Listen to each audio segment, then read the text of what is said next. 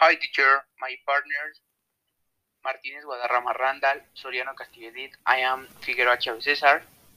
We will take, take about um, three friends talk about how things are going at the university. Hello, friends. How have you been? Hi, I find you guys. All good. Good friends, I'm very happy that this time we can talk a little. What have you done in recent months? I spend my time studying for my university exam science next month. I will enter and I am very excited about that university size. I love the study plan. Me too, Lola. I study a lot to stay in the option I want in addition to that in the future. I hope to win a trip to London. That's where I'm also study language. Whoa, my friends, it's incredible. I therefore you are putting into your study. On my part, I tell you that if I had continued studying right now, I would still be in my last semester of high school.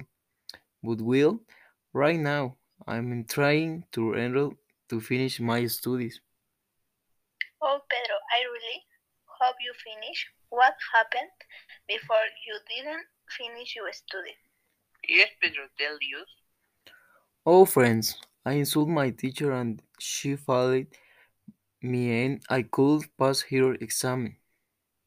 Oh, Pedro, how did you feel and uh, what did you at the, that moment? I feel really anxious since it was a outburst that I had for not having understood a topic but the only thing I did was accept my mistake. Will you do the same thing again? Oh Lola, no I will never do it again. No what I want is to be able to finish my study to be able to enter the university like you. If you haven't chosen, you wouldn't be reporting the year, but I wish you you the best for you to finish high school.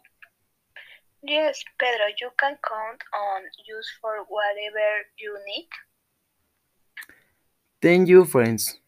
It I it was a pleasure to see you again. Bye, Lola. Bye, Pedro. Bye, Mario. Bye, Pedro. Bye Lola. Bye Mario.